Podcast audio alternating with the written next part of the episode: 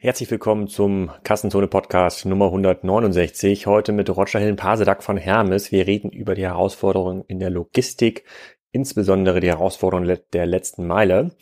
In dieser Folge gibt es wieder Outfittery als Podcast-Sponsor. Diejenigen, die die erste Folge schon gehört haben, die wissen genau, was Outfittery ist. Outfittery verbindet die Vorteile des stationären Modehandels mit der Convenience des Onlinehandels. Zumindest sagen sie das von sich selber.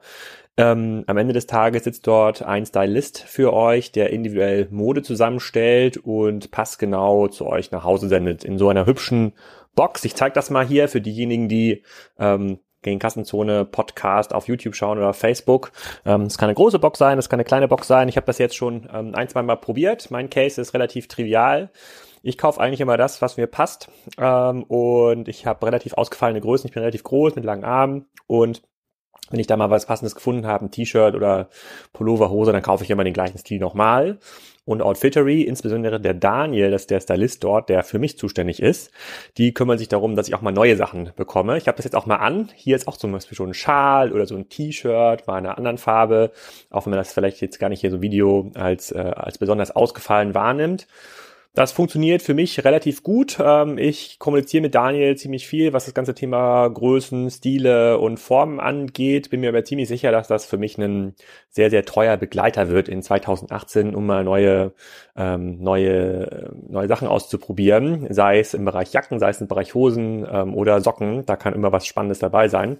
Also grundsätzlich spannender Case. Wir haben ja auch in der, im Kassenzone Podcast schon öfter mal über dieses Abo-Modell ähm, geredet. Äh, die haben auch so ein paar Zahlen genannt mit 500.000 Kunden und so einem 200.000, äh, so einem 200 Euro Durchschnittswarenkorb ist Outfittery in ähm, schon einer sehr, sehr spannenden Liga unterwegs und äh, wächst da auch noch sehr, sehr, ähm, sehr, sehr stark. Und diese Idee mit dem persönlichen Stylisten, ähm, der sicherlich auch außerhalb des klassischen Outfittery-Modells euch helfen kann, die richtigen Sachen zu finden, ist auf jeden Fall ziemlich cool. Wenn ihr das mal ausprobieren wollt, geht auf outfittery.de slash Kassenzone und mit dem Gutschein Kassenzone könnt ihr 25 Euro sparen beim Kauf der ersten Box und ich bin auf euer Feedback auf jeden Fall auch gespannt. Dann können wir nochmal so einen Kunden- und Nutzer Podcast-Intro machen in einer der nächsten Folgen. Also outfittery.de slash Kassenzone mit dem Gutscheincode Kassenzone. Jetzt aber viel Spaß mit Roger.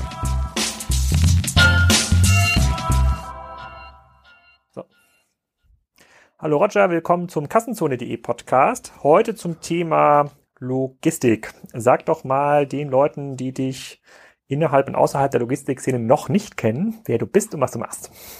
Ja, Roger Pasudek ist mein Name. Ich bin äh, verantwortlich bei Hermes Germany für den Bereich äh, Strategie, Innovation und CR. Und ähm, ja, was machen wir da im Wesentlichen? Also klassische Strategiethemen, Strategieentwicklung, äh, Identifikation von strategischen Handlungsfeldern und dann insbesondere im Innovationsbereich äh, bei mir die Entwicklung von neuen Geschäftsmodellen, ähm, Technologie-Scouting, wie verändert Technologie unser Geschäftsmodell, wo können wir die Chancen der Technologie nutzen, ähm, entwickeln auch Kollaborationsmodelle, machen sehr umfangreiches äh, Startup-Screening zum Beispiel, woraus dann zum Beispiel auch damals äh, ein, eine Beteiligung von uns entstanden ist, wie die Leafery, an der wir uns beteiligt haben. Sehr cool. Die, ähm, und heute bist du ja auch hier am Tag, an dem äh, sozusagen auf Bundesebene entschieden wird, wie es weitergeht mit dem ganzen Thema Diesel auf kommunaler Ebene. Ähm, wenn der Podcast ausgestrahlt wird am Wochenende oder nächste Woche, dann wissen wir da schon zu mehr. Aber ja. heute ist ein sehr, sehr spannender Tag für dein, für dein Unternehmen. Ähm, kannst du ein bisschen was zu Hermes äh, erzählen? Die meisten Leute kennen Hermes ja aus der letzten Meile ähm, und aus den Paketshops. Ähm, kannst du da mal ein bisschen mehr Kontext geben? Ähm, es gehört zur Otto-Gruppe. Ich glaube, das ist vielen Kassenzonenlesern schon bekannt, aber vielen am Markt ist das gar nicht so ähm, bekannt und ist sicherlich der wichtigste Konkurrent von äh, DHL im deutschen Markt. Ähm, aber kannst du mal ein bisschen mehr Kontext geben? Wie viele Pakete werden da jeden Tag irgendwie rausgeschickt? Was für mhm. Geschäftsmodelle betreibt Hermes eigentlich? Ja. Ähm, wenn man von außen draufschaut, ähm, äh, und, äh, und, und Hermes sieht, gibt es viele unterschiedliche Unternehmen äh, bei Hermes, ähm, die, un die unterschiedliche Wertschöpfungsstufen in der Logistik äh, abdecken. So zum Beispiel die Hermes Fulfillment, die im Wesentlichen im Warehouse und Fulfillment äh, unterwegs ist. Ähm, Unser Geschäftsmodell, wo ich auch tätig bin, ist äh, die Hermes Germany im Bereich Paketlogistik äh, B2C und C2C, also sprich der, der Versand von Paketen für, für E-Commerce-Händler äh, und äh, das äh, Privatkundengeschäft, äh, wenn man sozusagen privat ein Paket über einen Paketshop verschickt. Okay, und, und die, wie viele Sendungen gehen da so raus? Ich, ich kann mich mal erinnern, dass wir es ging, glaube ich, mal auf Tagesebene Millionen Sendungen jeden Tag. Kann das sein? Ist das in der Dimension, in der wir hier reden?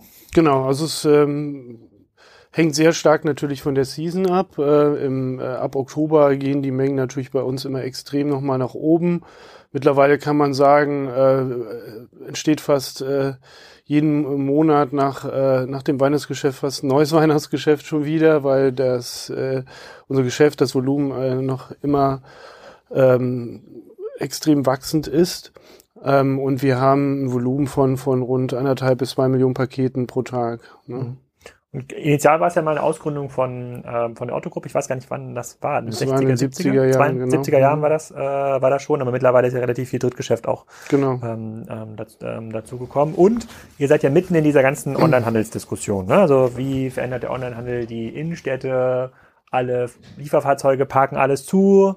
Ähm, das ist total das ist total äh, überhaupt nicht ökologisch, das ist nicht nachhaltig, die Fahrer sind unfreundlich. Also ich glaube, es gibt kaum ein, kaum ein Bereich sozusagen dieser ganzen Kette der äh, sozusagen Online-Handels-Teile, ähm, sozusagen dieser Dienstleister, der, der mehr angemeckert wird, ne? also mhm. immer in so einer permanenten Verteidigungshaltung. Ähm, und der Kunde ist ja egal, was passiert, ist immer unzufrieden. Ne? Ja, sozusagen ist immer, hat immer was zu meckern. Wir reden heute so ein bisschen darüber, wir haben ja relativ viele Fragen aus der WhatsApp-Gruppe bekommen, äh, zu dir, zu dem Interview heute, was da eigentlich in dem Bereich passiert und was man irgendwie so was man, äh, was man da machen kann, damit es dann nach vorne raus besser wird. Wir ähm, widmen uns mal diesen ganzen Klassikern und ähm, diesen ganzen Themen wie Drohnen, Elektromobilität, autonomes Fahren, äh, äh sozusagen, sozusagen Personalthemen und dann gucken wir nochmal andersrum drauf und überlegen uns, was aus Kundensicht eigentlich so ideale Szenarien sind, wohin mhm. die Reise gehen muss, von der Kofferraumbestellung bis hin zur mhm.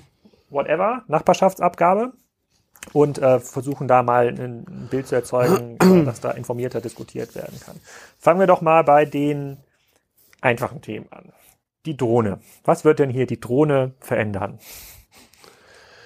Ähm, ja, nach dem, was, was wir uns bisher angeschaut haben ähm, und auch meine persönliche Meinung dazu ist, die Drohne ist eine super spannende Technologie, die, glaube ich, in vielen anderen Bereichen extremes Disruptionspotenzial hat.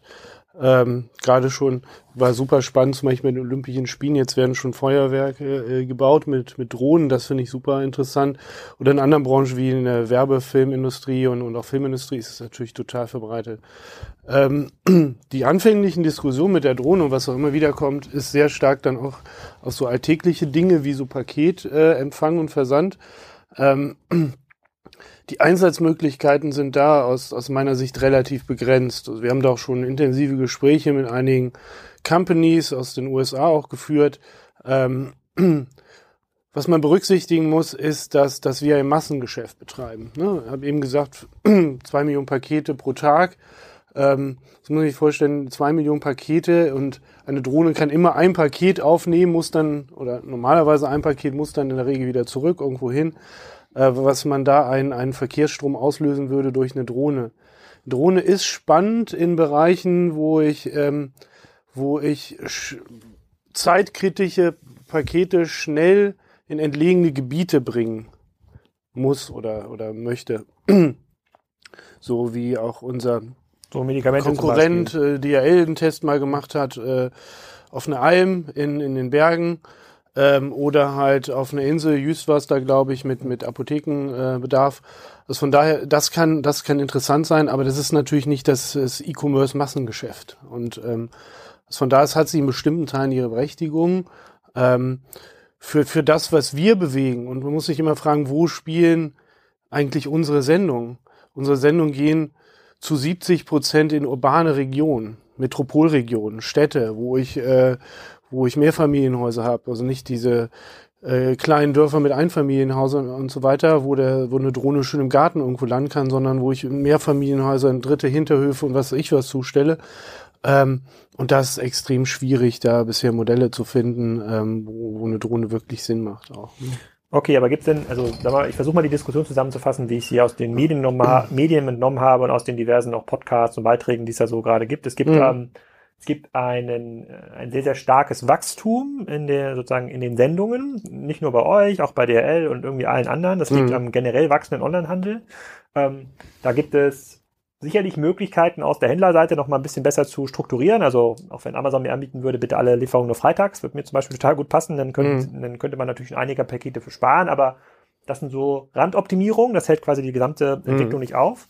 Und ähm, sozusagen aufgrund der begrenzten Ressourcen, sozusagen an Zwischenlägern, Autos, Fahrern auf Autobahnen, ist eigentlich das, was man sich so vorstellt im Bereich Logistik, irgendwie ähm, zeitgenaue, also sozusagen also eine, eine, eine, gute Prognose sozusagen der Stunde, in der ich mein Paket bekomme, ähm, super viele Services, wie ich route noch mal eine halbe Stunde vor Ankunft das Paket irgendwie um, ähm, bis hin zu ähm, äh, bis hin auch zu Lieferzuverlässigkeit, weil das Volumen in den Peakzeiten so, ähm, so, so steigt, so irgendwie so relativ stark, relativ stark angegriffen. Das ist so ein mhm. bisschen die, das ist irgendwie mhm. so die, die Diskussion, ähm, die jetzt passiert. Und dann ist immer die Frage, ja, warum, warum passiert da nichts? Also wenn der Markt irgendwie so groß ist, wenn das alles so toll wächst, warum entwickeln sich diese Konzepte nicht weiter, außer jetzt vielleicht mal in Berlin oder in irgendeiner Metropole, wo dann, ähm, wo dann mit Lastenfahrrädern oder mit generellen Kurierservices noch versucht wird, so ein neuer Layer zu schaffen, der aber euer Problem, diese 1,5 Millionen oder 2 Millionen Pakete am Tag, das hilft da auch nicht. Das ist quasi ein, das ein anderer Teil von Logistik, der dort enabled wird. Wie, wie schaust du quasi, wie schaust du aus der Diskussion rauf? Naja, wir haben ja in Deutschland äh, speziell eine sehr interessante Situation, was Paketempfang und Versand betrifft. Wir haben ähm, gegenüber anderen äh, Ländern ähm, ja die besten, fast die besten Services, die beste Qualität zu, zu, zu den niedrigsten Preisen eigentlich im internationalen Vergleich. Mit einer hohen Quote äh, oder fast ausschließlichen Quote von Paketsendungen an die Haustür. So. Und ähm, was gibt es in anderen Ländern so nicht oder weniger? Na, in Frankreich zum Beispiel ist der Paketzustellung geht primär an, ähm, an so, solche Pudos. Das sind so, so, so ähnliches wie unsere Paketshops zum Beispiel oder, oder Locker Stations. Auch in England ist das Thema Locker Stations äh, viel verbreiteter als bei uns. Skandinavien eh ist man das total gewohnt, äh, zu Locker Stations zu fahren und sein Paket abzuholen. Ähm, wir ich kenne das auch noch, ich habe ja einen ostdeutschen Migrationshintergrund. Ja. Bei uns im Dorf gab es auch so eine Locker-Station. Okay. Pakete, Pakete wurden da reingetan und dann gab es zwei, Paketstadt, zwei Paketkästen. Meistens kamen ja Pakete aus dem Westen. Und dann wurde der Schlüssel in den Briefkasten, in das Briefkastenfach ah. äh, getan. Da gab es gar keine Individualzustellung ja. von Post und Paketen. Das heißt, wir haben heute so, so fast 99 Prozent ähm, 95 Prozent rund und unser Zustellen gehen ähm, an die Haustür. So an der Haustür ist natürlich folgendes Bild: Die, ähm, die meisten Leute sind übertags nicht da, bis auf äh, Ausnahmen natürlich. Ähm, so.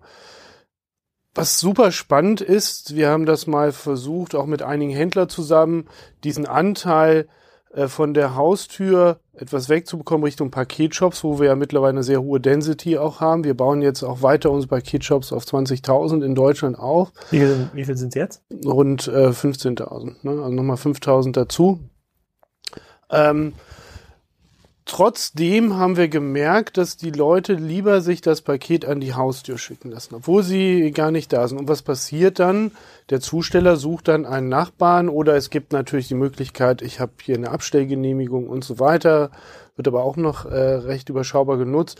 Das heißt, dann bin ich... Abstellgenehmigungen werden überschaubar genutzt? Ja, also es, in einigen Bereichen mehr, wo ich dann zum Beispiel jetzt irgendwie so, so eine... Ähm, Kellerabgang habe oder oder halt so so so so ein Gartenlaube oder was weiß ich, da wird's dann schon äh, sehr stark genutzt. Ähm, wir versuchen das zu pushen, gerade auch so, dass man so seinen Wunschnachbar angeben kann, so dass es keine Überraschung ist, bei welchen Nachbarn jetzt das Paket landet. Ähm, und ähm, um sozusagen auch den, den, ja, die, die Beziehung da ein bisschen enger zu, zu stricken, auch zum Kunden, auch zwischen den Nachbarn dann, ne? Weil das natürlich ein spannendes Potenzial nochmal ist. Das heißt, das Paket wird irgendwo beim Nachbarn abgegeben. Ähm, und was wir festgestellt haben, ist, dass du sprachst eben über, über äh, zeitgenaue Zustellung, schnelle Zustellung und so weiter, dass am Ende gar nicht so die schnelle Zustellung das äh, Entscheidende ist. Der, der Standard in Deutschland ist E, äh, E plus eins nennen wir das, also Einlieferung plus einen Tag, Next Day Delivery. Ähm, bis abends bestellt, am nächsten Tag geht's auf Tour und äh, kommt an im, im B2C-Bereich für den Kunden ist eher das Thema Transparenz entscheidend. Transparenz und, und unterschiedliche Optionen zu haben in der Paketzustellung. Also zu wissen, wann kommt das, das Paket.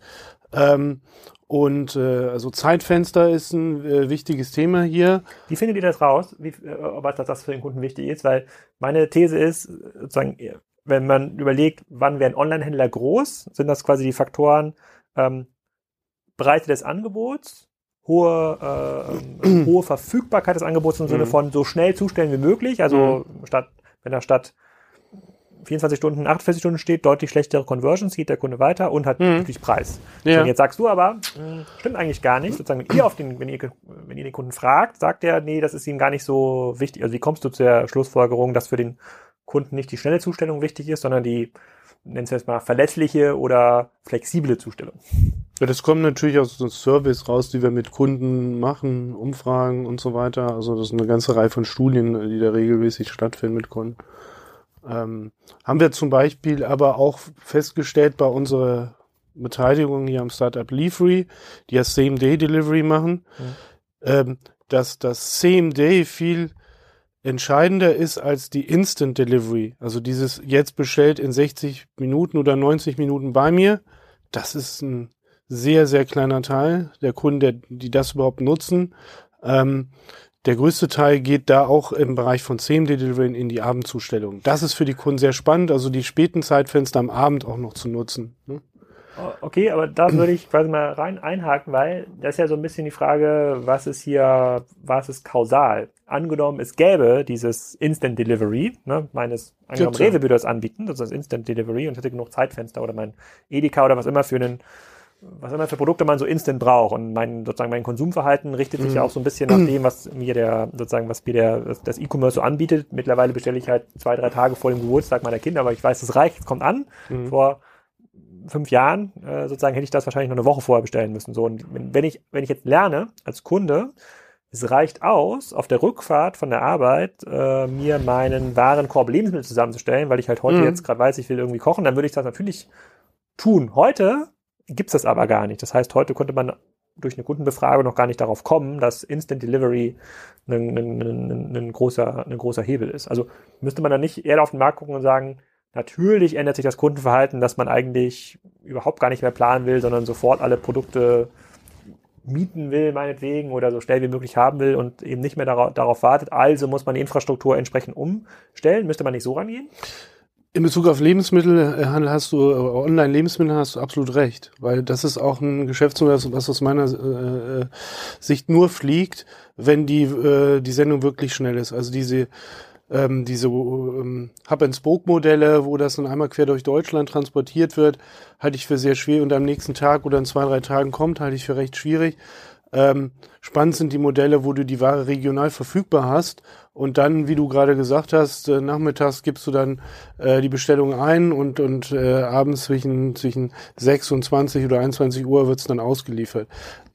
Hier auf jeden Fall. Ich glaube, das wird auch ähm, sehr stark davon abhängen, wie man, wie man das schafft, logistisch so, zu, äh, so abzubilden und, und äh, wie das auch logistisch unterstützt werden kann.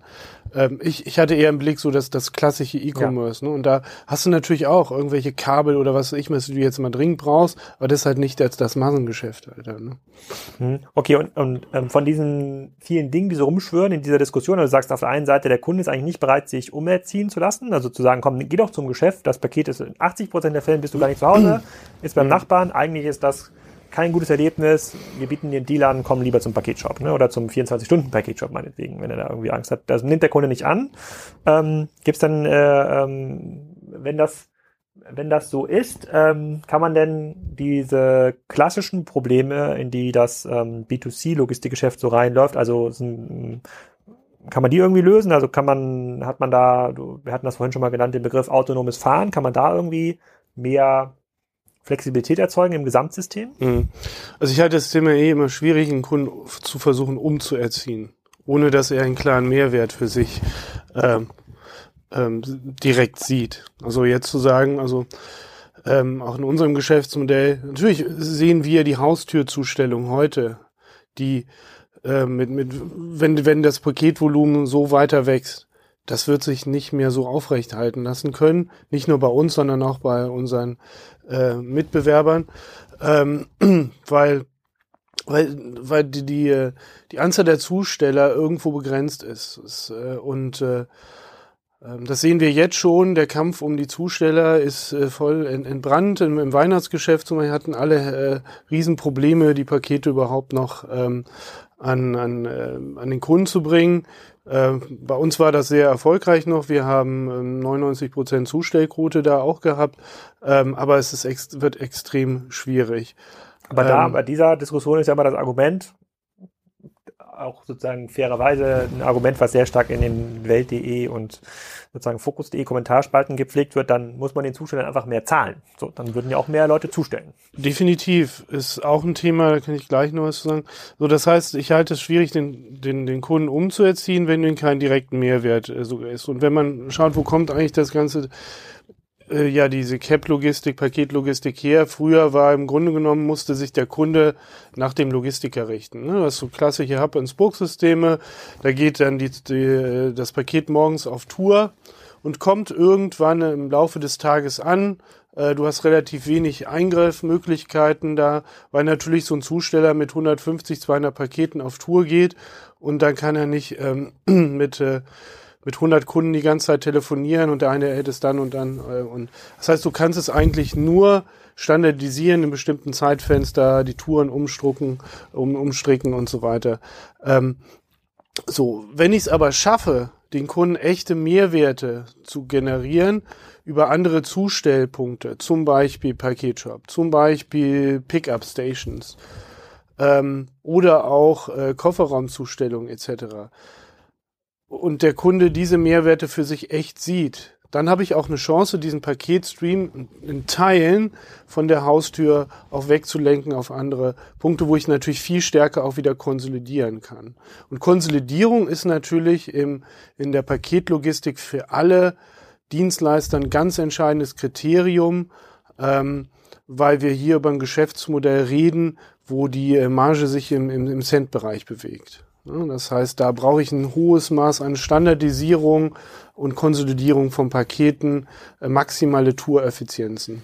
Aber kann man da nicht diesen, diesen Service auf den Kunden umlegen und sagen, pass mal auf, ähm, den, die lief kostenfreie Lieferung sozusagen, da muss quasi der Händler das irgendwie dieses Basispaket mhm. irgendwie bezahlen, aber wenn du nochmal innerhalb sechs Stunden vor der Lieferung umstellen willst auf einen neuen Lieferort oder mhm Sonderservice nutzen willst oder die Kofferraumzustellung, dann musst du nochmal extra zahlen. Wird das funktionieren? Dann hat der Mensch mal getestet. Also wenn man diese Servicekette nochmal ein bisschen weiter aufspannt und dem Kunden da die mhm. Wahl lässt, okay, anstatt drei Stunden durch die Stadt zu fahren, ähm, kannst du hier nochmal für ein Euro Aufpreis die Lieferung nochmal umrouten. Ich, ich weiß gar nicht, ob wir das, ich glaube mit Udo hatten wir das im allerersten Podcast Udo Rieslich äh, letztes Jahr besprochen bei mhm. All You Need, dass die Leute in Deutschland eher so geneigt sind, äh, wenn Sie ein Angebot bei Penny sehen im, im, im Prospekt, wo die Butter 20% günstiger ist als bei ähm, als beim Netto, fahren Sie lieber noch mal eine Stunde durch die Stadt mhm. und um die Butter zu haben und denken da quasi nicht äh, vom, vom, vom gesamten Business Case. Also ginge sowas? Ja, das sind natürlich Modelle, die wir auch äh, testen. Ähm, ist nicht ganz einfach. Deutschland ist nicht äh, durch Zufall das Land, äh, wo Aldi und, und Lidl äh, herkommen. Wir haben in Deutschland ähm, ja ein, eine relativ geringe Zahlungsbereitschaft für, für Dienstleistungen, die ich gefühlt ja auch schon bezahlt habe, dann mhm. beim Versender, äh, beim Händler.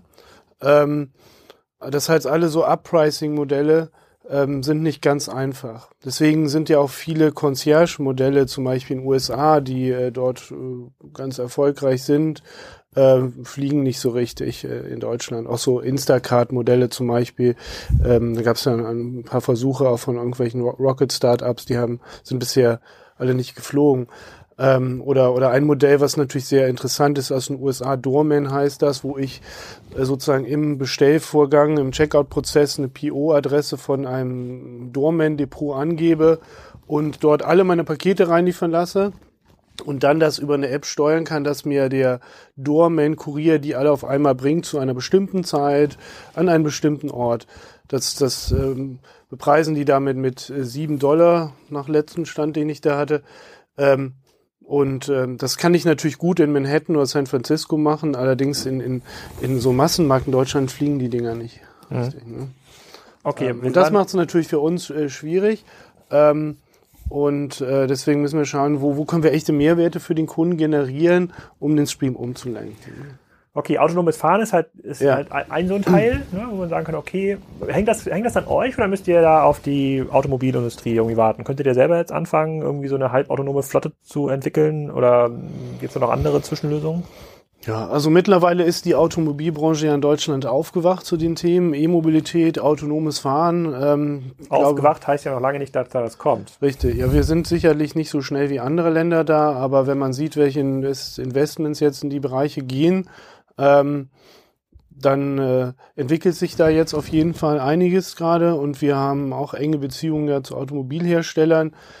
Ähm, wir haben ja auch eine strategische Kooperation mit äh, Daimler geschlossen jetzt zum Thema E-Mobilität, wo wir ähm, in den nächsten Jahren 1500 E-Fahrzeuge mit denen auf die Straße bringen, um insbesondere in den Ballungszentren umzustellen auf eine emissionsfreie Zustellung. Und gleichzeitig diskutieren wir natürlich auch da mit den Partnern äh, Konzepte im Bereich von autonomem Fahren.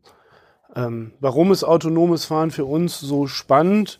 Ähm, es wird man ja immer erstmal verorten auf, äh, auf, auf den Privatsektor. Ich brauche kein Auto mehr. Das, irgendwo kommt dann das Auto her, fährt völlig autonom. Ich muss da gar nicht mehr drin setzen, kann es für, für irgendwelche äh, Bodengänge, was ich was benutzen und muss nicht mehr im Steuer sitzen. Spannend ist das für die Paketindustrie, ähm, in dem Bezug, dass ich natürlich Möglichkeiten habe, auch über äh, autonome Lieferfahrzeuge äh, eine ganz andere Zustellsysteme zu strecken. Das heißt, ich könnte meine klassische Zustelltour autonom gestalten. Das heißt, da müsste der, also das, das Paket kommt weiterhin zur Haustür. Kunde müsste nur rauskommen, sich das Paket aus so einer Art mobilen Locker rausholen. Oder halt, ich mache äh, autonome mobile äh, Paketstationen, wo äh, das äh, die die mobile Paketstation zu bestimmten Stunden an bestimmten Punkten steht, so die sich in den Tagesablauf des Kunden integrieren. Und da gibt es eine ganze Reihe von Spielarten, wo wir gerade dabei sind, die mal ähm, zu explorieren und zu schauen, welche Use Cases können da potenziell Sinn machen.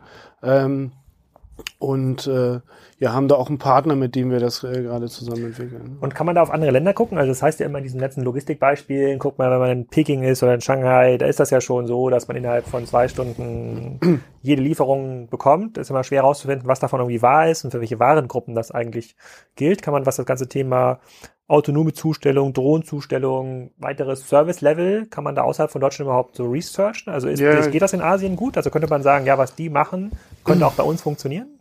Definitiv definitiv. In Asien gibt's äh, auch insbesondere für das Thema Parcel Stations oder Locker Stations, da sind die extrem weit. Ähm, das schauen wir uns äh, auch gerade nochmal an als Alternative ähm, zum äh, Paketshop. Ähm, wir haben natürlich da auch eine strategische Kooperation hier über die Parcel Lock, das ja ein Anbieter ist von solchen Stationen ähm, in den und das teilt ihr euch mit anderen äh, Logistikern, ne? Außer genau, mit GLS und äh, DPD. Mhm.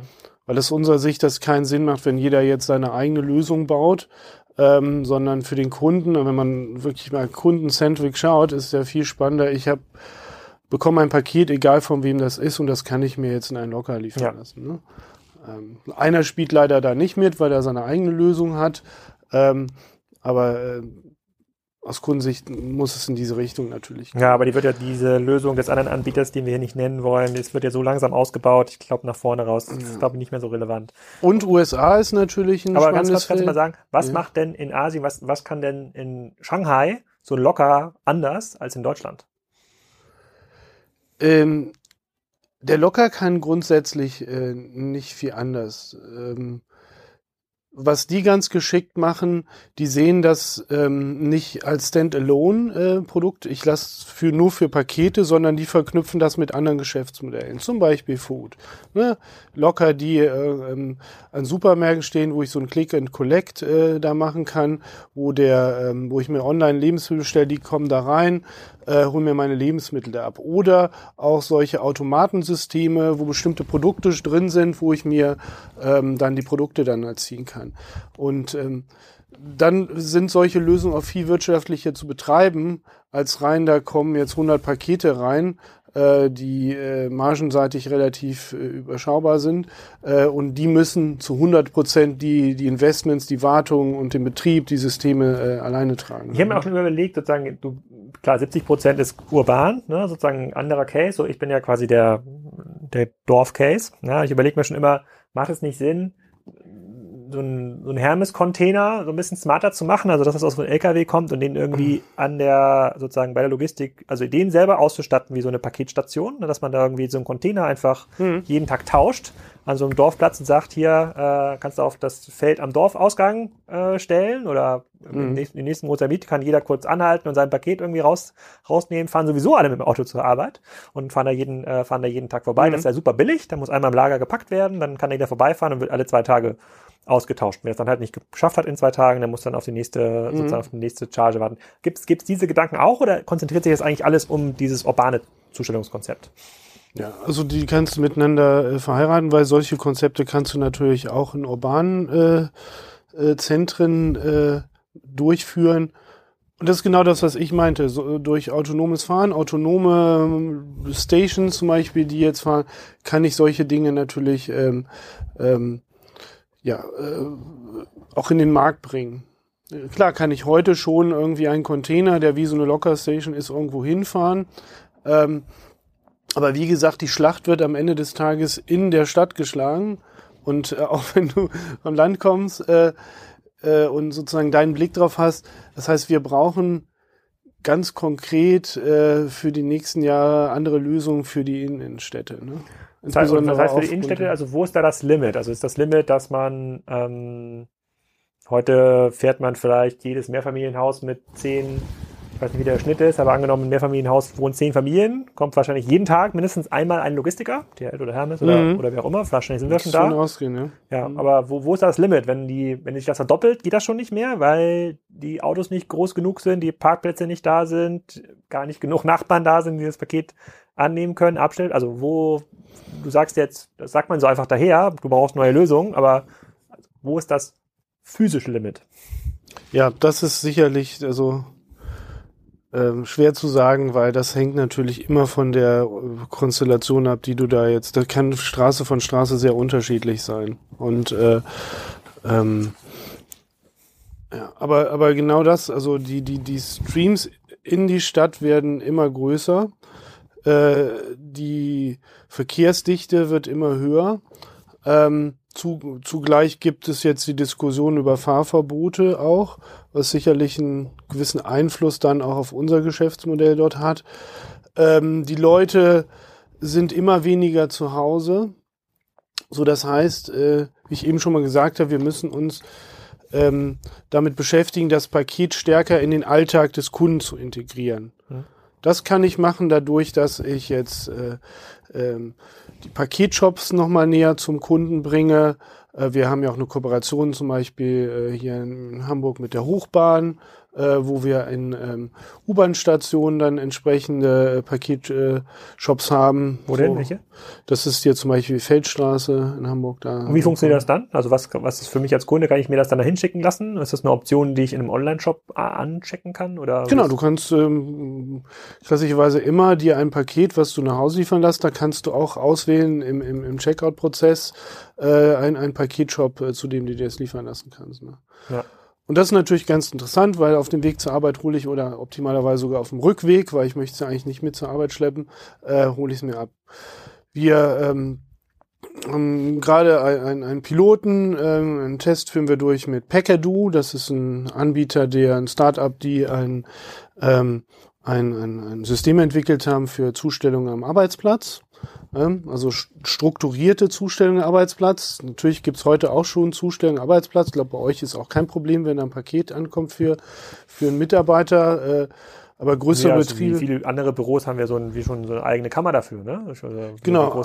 Einige wollen das aber nicht, weil die nicht wollen, dass die, ähm, das stell dir mal ein großes Unternehmen wie Siemens, äh, Bayersdorf oder was ich was vor, die wollen nicht jeden Tag 3000 Pakete für ihre Mitarbeiter handeln. Äh, da gibt es aber solche Modelle äh, wie vom Packardoo, wo ich das sozusagen ähm, einen, einen strukturierten Prozess da habe äh, mit denen machen wir eine Kooperation. Weil das ist natürlich spannend. 20 Pakete, die ich da auf einmal abgebe für Bayersdorf-Mitarbeiter, wären äh, ansonsten vermutlich 20 Pakete an irgendwelche Haustüren gewesen im Hamburger Stadtgebiet. Ne? Ja. Und da, da wird es natürlich interessant und für den Kunden auch super convenient. Mhm. Ich kann mir mein Paket direkt an den Arbeitsplatz liefern lassen, nimm es dann abends mit nach Hause. Mhm. Ja. Okay, dann, dann würde ich mal, ich überlege gerade, haben wir noch Innovation vergessen, also autonomes Fahren hatten wir angesprochen, Drohne, Elektromobilität. Ich überlege gerade, ob irgendwie noch so ein Ding gibt, was in den klassischen äh, hart aber fair Diskussionen zum Thema Logistik immer noch mal aus dem Hut äh, aus dem Hut gezaubert. Ja, ach, das haben wir noch nicht gemacht, sozusagen hier Bezahlung der der Logistiker, wo man sagt, so eigentlich ist heute der Engpass äh, Zusteller zu finden. Also man könnte ja. vielleicht sogar noch mehr Autos auf die Straße bringen, die möglicherweise kostenneutral auch noch mal ein bisschen mehr Service äh, äh, äh, bringen, dann, dann ist ja der, ist ja der, der sagt der Volksmund, ja, zahlt doch einfach mehr, arbeitet ja mehr Leute. Ja. Ja. Das sagt sich auch einfach, das stimmt. Und äh, das, äh, das ist vielleicht aus so einer Sicht raus, ja, da entstehen ja Milliarden äh, Gewinne äh, bei den äh, bei den Logistikern. Ähm, weil die, die, die Paketflut, die kommen ja gar nicht mit hinterher mit ihren Umsätzen und so weiter. Ähm, das ist allerdings nicht so. Ne? Ähm, das ist nicht so, dass die äh, Ergebnisse hier durch die Decke knallen. Ähm, ist das auch der größte Kostenblock in der äh, Die Last Mile ist äh, bei uns natürlich ja. absolut der größte Kostenblock. Ne? Ja. Und, und das ist das entscheidende Backbone halt auch äh, eines jeden Cap-Logistikers. Ne? Ähm, Natürlich, wir, wir haben natürlich auch große Investitionen in erstmal die logistische Infrastruktur über unsere Hubs und so weiter. Wir bauen komplett unser System gerade um und äh, stellen um auf 10 Logistics Center in Deutschland. Das ist ein Programm über 300 Millionen äh, Euro, ähm, um auch da stärkere Nähe nochmal zu den Händlern zu bekommen. Ähm, um, um Transportwege in der Einschleusung von den Händlern in unser Logistiksystem äh, zu verringern, was natürlich auch ein Kostenfaktor ist.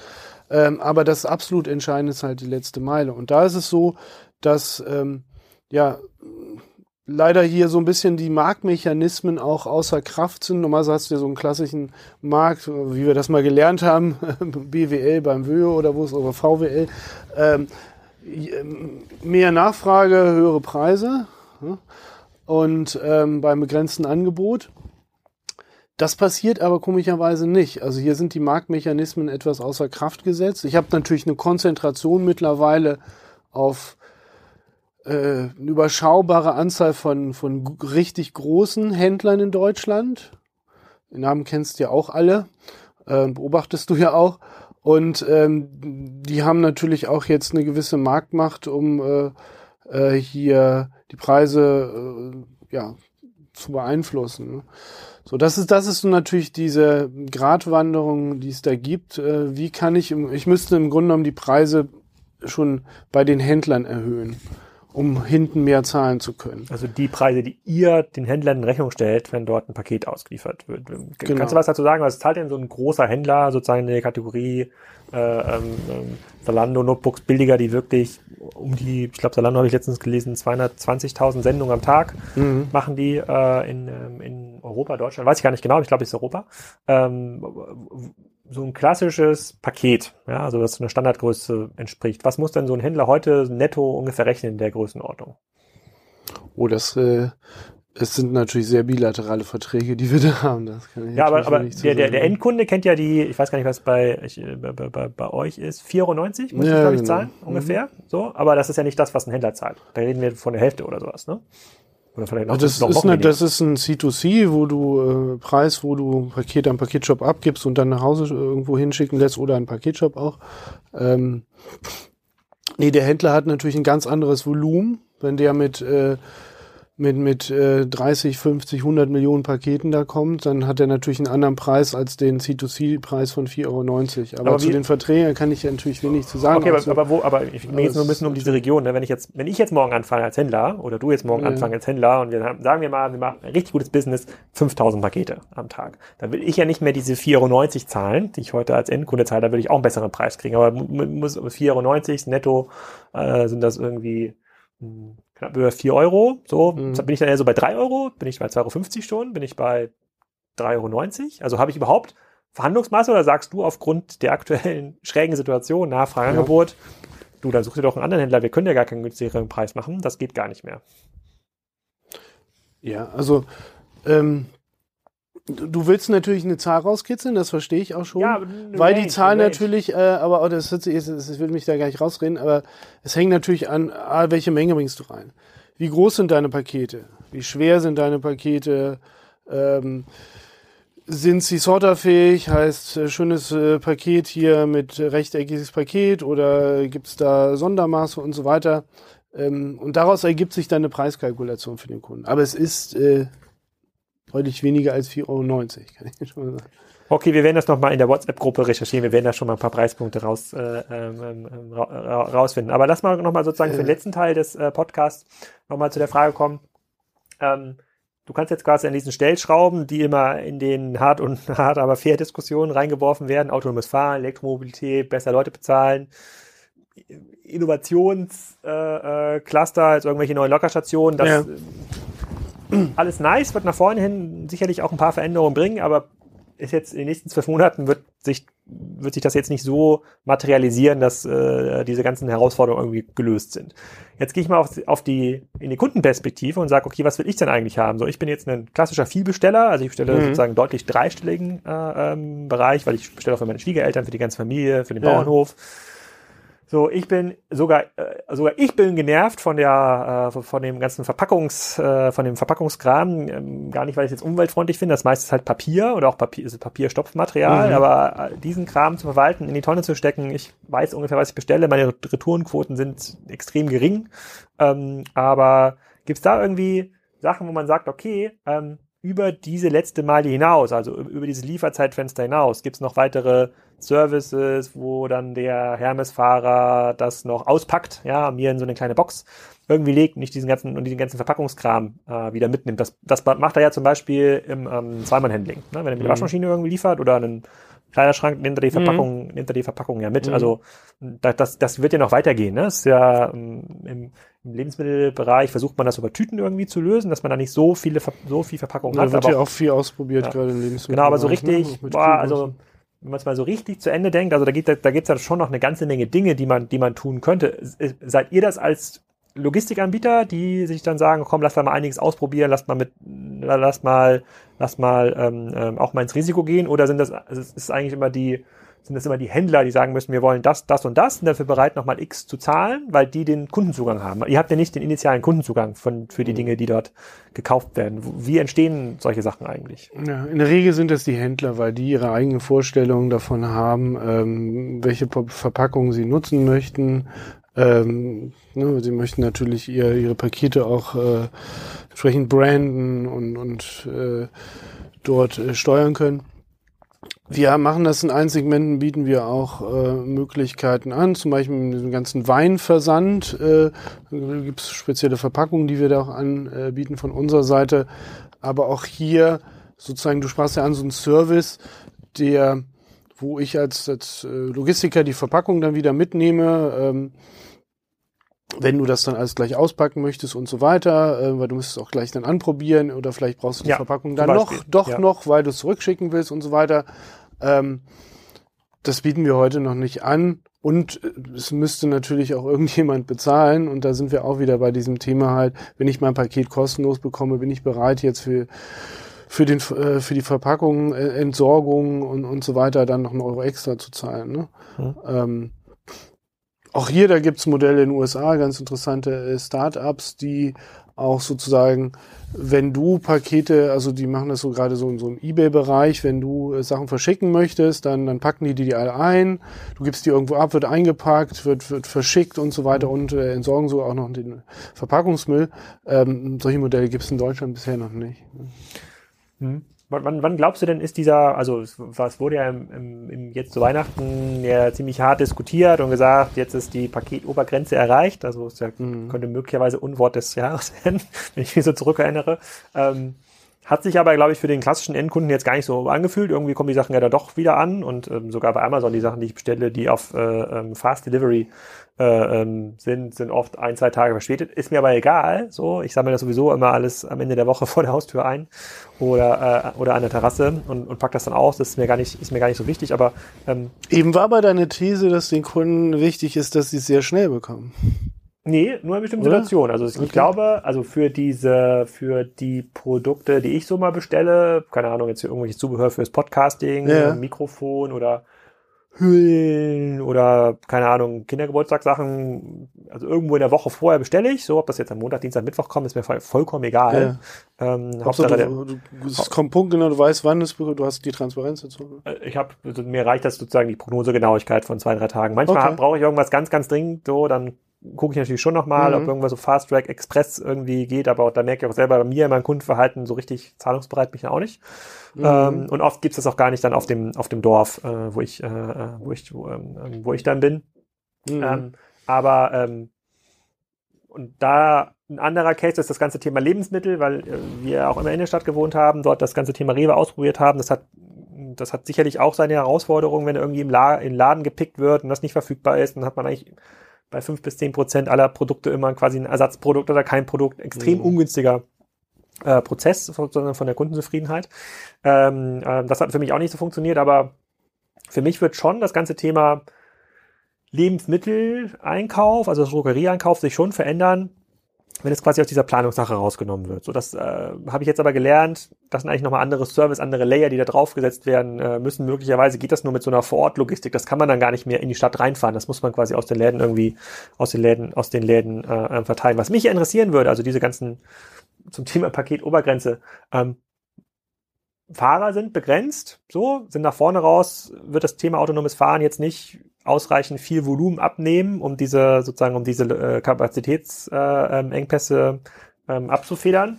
Und ähm, dann ist äh, dann dann kommt natürlich für mich nach vorne raus die Frage, okay, aber wann ist das für den Kunden eigentlich spürbar? Also wann ist das, was jetzt so angedroht wurde im Q4 2017, wann ist das für den Kunden eigentlich Realität, wo er dann sagt so, nee, kann jetzt auch nicht mehr online bestellen, weil es kommt gar nicht mehr an? Ja, also ähm, es war schon sehr hakelig äh, bei äh, den meisten ähm, Dienstleistern im Weihnachtsgeschäft äh, letztes Jahr. Und alle sind natürlich dabei, jetzt äh, sicherzustellen, dass ähm, jetzt in, in, in, in der Peak Season 2018 entsprechend äh, auch sichergestellt werden äh, kann, dass die äh, Pakete auch äh, zeitgerecht ankommen. Über, über welche Volumensteigerungen sprechen wir von Jahr zu Jahr? 20 Prozent mehr, 10 Prozent mehr? Ja, 10 Prozent ist schon eine gute Größe da. Okay. Und ähm, ja, also von daher lauf, äh, ist es hängt sehr stark natürlich auch von Bezahlung ab, aber auch mit Bezahlung. Und du musst sehen, es gibt jetzt eine ganze Reihe von neuen Geschäftsmodellen auch, die auch wieder in den, in den Markt der Zusteller reingehen. Also wenn ich von Lebensmittelhandel spreche, ein Geschäftsmodell, was bis vor ja, fünf, was vor fünf, sechs Jahren nicht da war, äh, das nimmt jetzt langsam Fahrt auf, könnte noch mehr sein, da hast du ja auch schon ausreichend zu ja. geschrieben. Ähm, aber ähm, so, lass das mal äh, jetzt äh, richtig einen Durchbruch irgendwann kriegen. Das heißt, da brauche ich auch wieder Leute, die äh, die Pakete nach Hause bringen. Ähm, oder halt äh, zu, zu anderen Zustellorten. Äh, das ganze Thema hier, diese Geschäftsmodelle im, im, im Food Delivery, Foodora, Delivery Hero und so weiter, das sind eigentlich auch wieder die gleichen Leute, die Lust haben, irgendwo äh, in der Stadt oder auf dem Land was zuzustellen. Ähm, und in dem Markt bewegst du dich ja. Das heißt, viele greifen sozusagen auf diese Menschen zu. Es, ähm, Bezahlung wird ein entscheidendes Kriterium sein, aber gleichzeitig, wie, wie schaffe ich es, überhaupt die Arbeit attraktiv zu machen? Ähm, und das ist immer ganz interessant. Ich mache das immer so ein, zwei Mal im Jahr. insbesondere im Weihnachtsgeschäft machen wir das immer standardmäßig, dass man mal rausgeht und man ein Gefühl da und man mithilft, einfach nicht nur daneben steht, sondern mithilft, auch eine Tour dann mal fährt, um wirklich einen Eindruck zu bekommen von dem, was so ein Zusteller den ganzen Tag da macht. Und das ist schon echt heavy, wenn man das selber mal. Also meine was, Touren was, sind natürlich immer die äh, ineffizientesten Touren überhaupt gewesen, die ich da gemacht habe, weil du da extrem. Du bist dann selber das Auto gefahren und hast dann die Pakete da genau. Und was, war so, was waren so deine Aha-Erlebnisse bei den äh, Selbsttests? Also meine Aha-Erlebnisse ist insbesondere dieses ähm, Kunden nicht zu Hause. Du läufst eigentlich irgendwo ständig rum und versuchst, äh, das Paket an den Mann zu bringen. Die Kunden bestellen sich aber trotzdem nach Hause, obwohl sie wissen, sie sind eigentlich nicht da.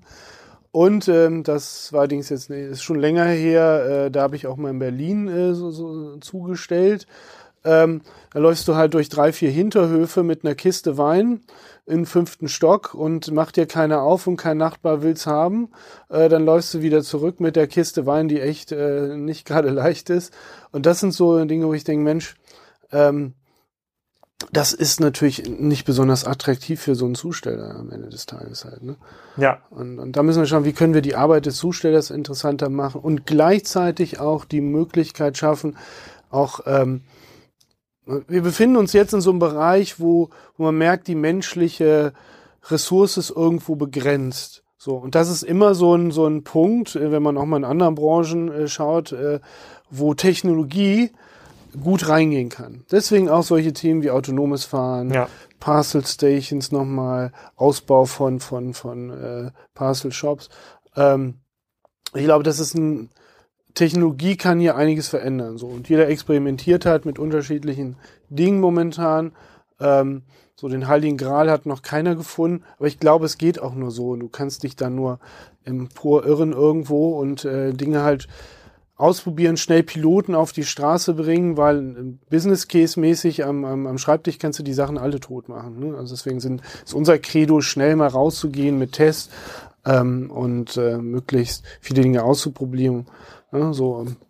okay, dann hätte ich noch eine letzte Frage. Wir sind jetzt auch schon an der Grenze sozusagen zum sozusagen der, der, der Podcast Maximallänge. Ja. Eine letzte Frage, sozusagen, das ist mir ist noch eingefallen, was bei in der Welt.de Kommentarspalten noch diskutiert wird, und zwar die Kofferraumzustellung. Ja, ist ja so ein ganz, äh, ja. ganz, äh, warum, warum äh, wird das nicht mehr genutzt? Das wird ja in anderen, ich glaube, Volvo hatte macht, macht ja da irgendwie so einen Test, ne? Und in anderen Ländern mhm. gibt es irgendwie auch schon. Ist das ein Case, wo man sagen kann, wenn die Leute schon nicht da sind und äh, eigentlich wollen die das auch nicht bei Siemens da vorne abholen. Eigentlich will Siemens auch, dass das die Leute, der, der, der Lieferfahrer auf dem Parkplatz zu dem Auto fährt, wo das Paket rein muss, in den Kofferraum legt und dann weiterfährt, was ja ein ziemlich cooles Kundenerlebnis wäre. Was hältst du davon?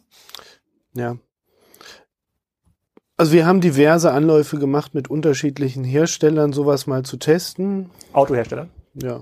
Also es gibt ja jetzt eine Reihe von Autoherstellern, die sowas auch äh, im Live-Test haben mit, mit anderen Dienstleistern.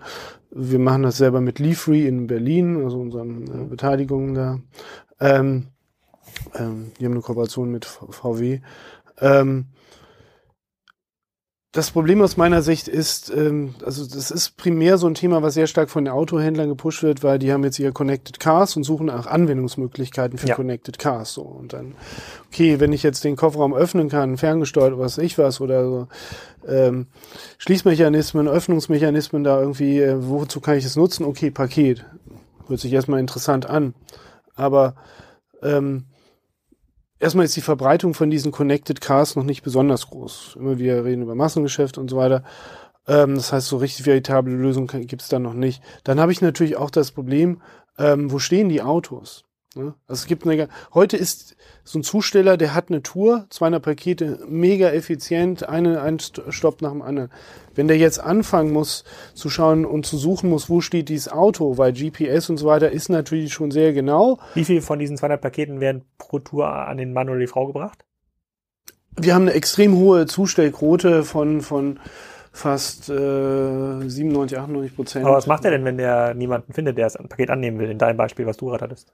Dann äh, nimmst du es wieder mit und bringst es, also wir machen vier Zustellversuche. Okay. Ähm, und äh, nimmst es am nächsten Tag wieder mit auf Tour. Okay. So, und das heißt, ähm, wo stehen die Autos? In Parkhäusern, bei Siemens auf diesem riesen Parkplatz und so weiter ähm, oder wo auch immer. Ähm, oder die stehen in der Tiefgarage, dann bringt es auch nicht viel. Also deswegen, es ist ein netter Showcase, aber von, von einem wirtschaftlichen Use Case, hm. der die Probleme, die du eben angesprochen hast, wie können die Probleme gelöst werden im Weihnachtsgeschäft und so weiter, ähm, da nicht großartig. Das heißt, diese ganzen, diese ganzen, das heißt, die ganzen Innovationsthemen, die auch immer wieder angesprochen werden, der WhatsApp-Gruppe kam, wurde das ja auch gefragt, also Kofferraumzustellung, Drohnen, ja, äh, sozusagen hm. locker. Ähm, da gibt's sie sind vielversprechend, sozusagen entwickeln sich aber in ihrer Adaption viel zu langsam, um das generelle Problem oder die Herausforderung ähm, bei eher sinkenden Erträgen höhere Mengen abzuwickeln. So, oder das ist ja quasi dem Markt seid ihr, seid ihr ja gerade. Ähm, sozusagen, da wird das irgendwie nicht weiterhelfen. Aber das ist ja ganz interessant, weil dann laufen wir so oder so in diese Paketsperre irgendwann rein. Sozusagen wird es tatsächlich ja so sein, wahrscheinlich noch in diesem Jahr oder im nächsten Jahr, wenn der Onlinehandel weiter in der Dimension wächst, dann wächst er wahrscheinlich sogar mehr als diese 10 Prozent äh, für euch oder für den Gesamtmarkt. Das wird sich dann ja mit klassischen analogen Strategien einfach nicht mehr abwickeln lassen. Dann wird es so oder so dazu kommen, dass entweder mehr Leute zu Paketshops äh, ähm, fahren müssen oder dass sozusagen noch viel, viel stärker in das Thema locker investiert wird oder ich hoffe, in Gethoff irgendwann diese Containerstation mhm. eröffnet wird, sozusagen, wo dann einfach die Container getauscht werden, was glaube ich für viele Beteiligte einfach, also für die Fahrer viel cooler ist, viel einfacher irgendwie diesen Container da abzustellen, ist viel besser zu managen, sozusagen, dass die Leute können ihre Pakete dort irgendwie abholen, das alles, das ganze Erwartungsmanagement ist irgendwie mhm. äh, ähm, einfacher. Aber wie du sagst eben die Technologien, die Technologien, die äh, entwickeln sich rasant und sind super spannend, sie äh, adressieren aber in unserem Bereich nicht die, die, die Pain Points. Genau, das meine ich. Also es, es gibt halt. In vielen Bereichen also, sind sie super, also Drohne in anderen Bereichen mega spannend, Riesenpotenzial. Klar, klar. Wenn jetzt überall schon Connected Car stehen, stehen würden und man die Routenplanung anhand genau. dieser Autoparkplätze irgendwie macht und wenn es überall schon diese Locker gäbe und wenn die Leute bereit wären, vielleicht nochmal einen Euro für einen Service zu zahlen, gäbe es ja gar kein Problem. Ne? So ist ja eher die Frage, diese Perception, dass dieser Markt irgendwie so ein bisschen stuck ist oder dass nicht, dass nicht mhm. schnell genug passiert, äh, versus die geringe Zahlungsbereitschaft, obwohl die Leute ihr Problem offen claimen, aber sagen, ich habe aber keine Lust, irgendwas dafür zu zahlen, was mein Problem gelöst wird, kümmere dich mal drum. Das ist schon eine spannende Situation. Also ich glaube, das führt ja. auch, also das sorgt ja für einen erheblichen Innovationsdruck äh, am Ende des Tages. Definitiv. Ja. Ja gut für deinen Job, fairerweise. Gut, und man muss ehrlicherweise sagen, das ist natürlich auch eine, eine wesentliche Markteintrittsbarriere in den Markt. Ja. Deswegen haben wir in Deutschland eigentlich nur äh, im 2C-Bereich also, ähm, zwei relevante Player, ähm, dann gibt es ja andere, die noch sehr stark auch, natürlich jetzt im 2C-Bereich auch sind, am B2B wie DPD und, und GLS, aber die, die großen sind natürlich DHL und Hermes. Wenn das anders wäre, äh, dann würde es da 20 andere noch geben. Ne? Ja. Gut, über sozusagen mögliche neue äh, äh, Player in diesem ganzen Lo Logistikbereich können wir vielleicht mal in der zweiten Ausgabe sprechen. Da gibt es, glaube ich, nochmal eine ganze sozusagen. Es gibt ja schon einen Latte. neuen Player, der. Ja, äh, ja, aus München. Meinst du den Player? Genau. Ja, das wird auch ganz spannend. Aber ja. da ist ja die Adoptionsrate auch noch nicht so riesig, dass wir jetzt da sozusagen große Ableitungen aus dem Markt treffen können. Aber ich glaube, das wäre auf jeden Fall ein Thema für, den, äh, für eine zweite Folge. Da gibt es ja noch gibt schon noch Leute, die sagen, sie wollen das ganze Thema Innenstadtlogistik irgendwie neu erfinden oder auch Über sagt, ja, ist eigentlich sozusagen der neue große Logistiker. Da müsste man aber noch mal ein bisschen raufschauen und das noch mal von einer anderen Perspektive betrachten. Ich bedanke mich schon mal bis hier an der Stelle. Sehr, sehr spannend. Ähm, ich, äh, sozusagen bei uns haben die Lieferanten alle Ablageerlaubnis, möchte ich in dieser Stelle noch mal, noch mal sagen. Wir helfen denen gerne. Und äh, ähm, genau, vielen Dank für deine Zeit. Sehr gerne.